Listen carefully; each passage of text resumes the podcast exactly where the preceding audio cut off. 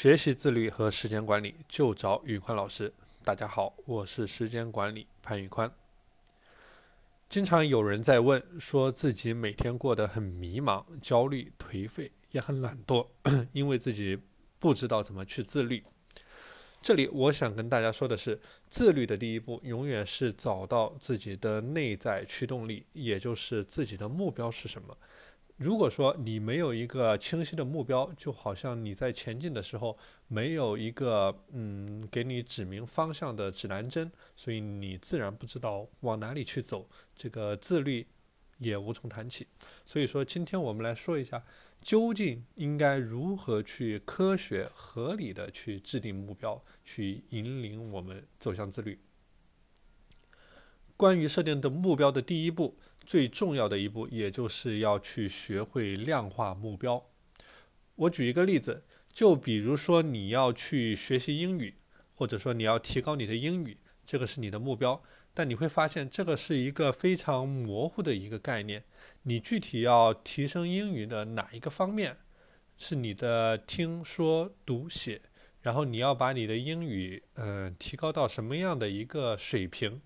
所以说这些具体的问题都必须要量化。所以说，在你设定目标的时候，一定要遵循一个 SMART 的原则，也就是目标必须是明确的。就是说，你具体要提升你英语的哪个方面，可以衡量的提升到什么水平。然后还有就是，嗯。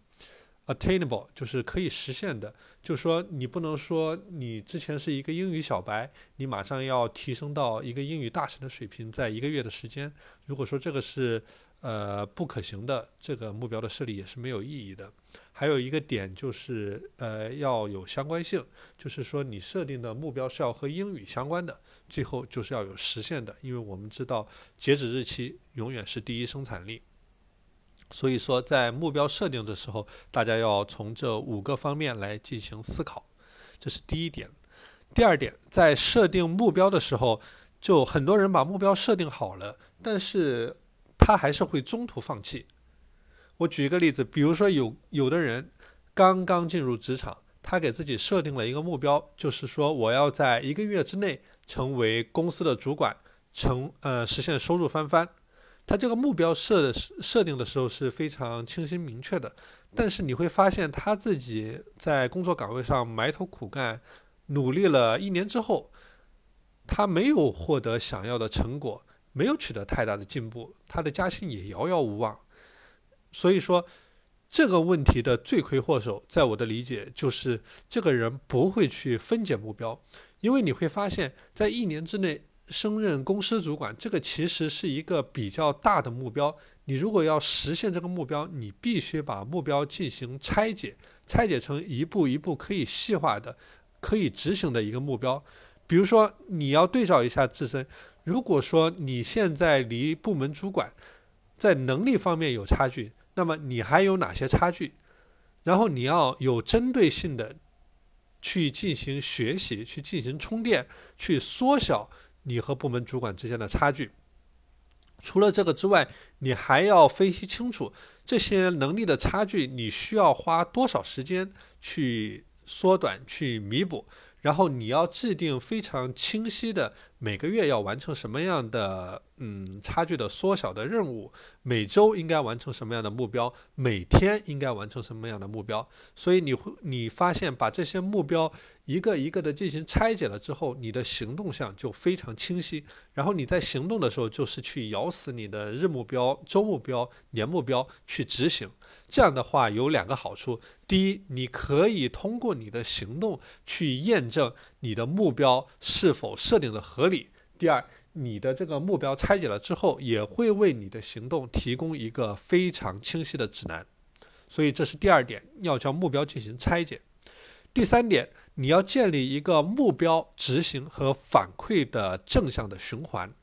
怎么去理解呢？从两个方面来说，第一。如果你的目标设定的过高，或者说你拆分的目标设定的过高，你在每一个阶段无法去完成，这个时候你就会觉得非常的痛苦，所以说你会产生一些逃避的心理，产生各种各样的嗯理由来阻止你的行动，这个时候就不是我们所谓的一个正向的循环，所以说呃。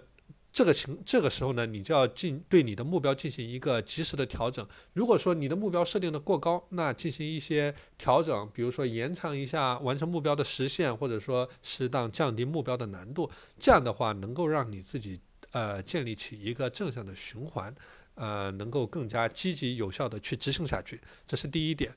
第二点。当你每次完成了一个阶段性的小目标的时候，你都要对自己有一个正向的反馈，或者说有一个呃有一个呃奖励，嗯，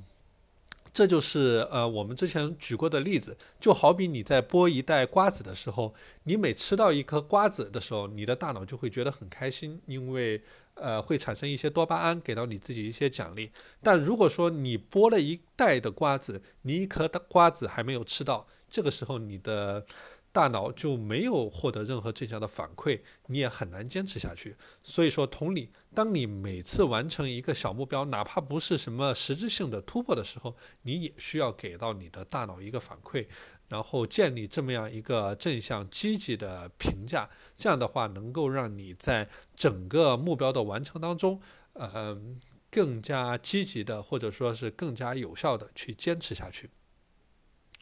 好了，今天的内容就和大家分享到这里。给大家总结一下三个点：第一，制定目标，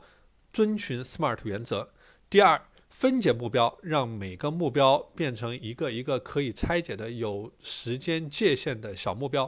第三点，建立目标的正向反馈。好了，大家如果想学习关于自律和时间管理方面的内容，欢迎添加我的微信。P A N L E O N 一九八八，P A N L E O N 一九八八，我是时间管理潘宇宽，我们下期节目再见。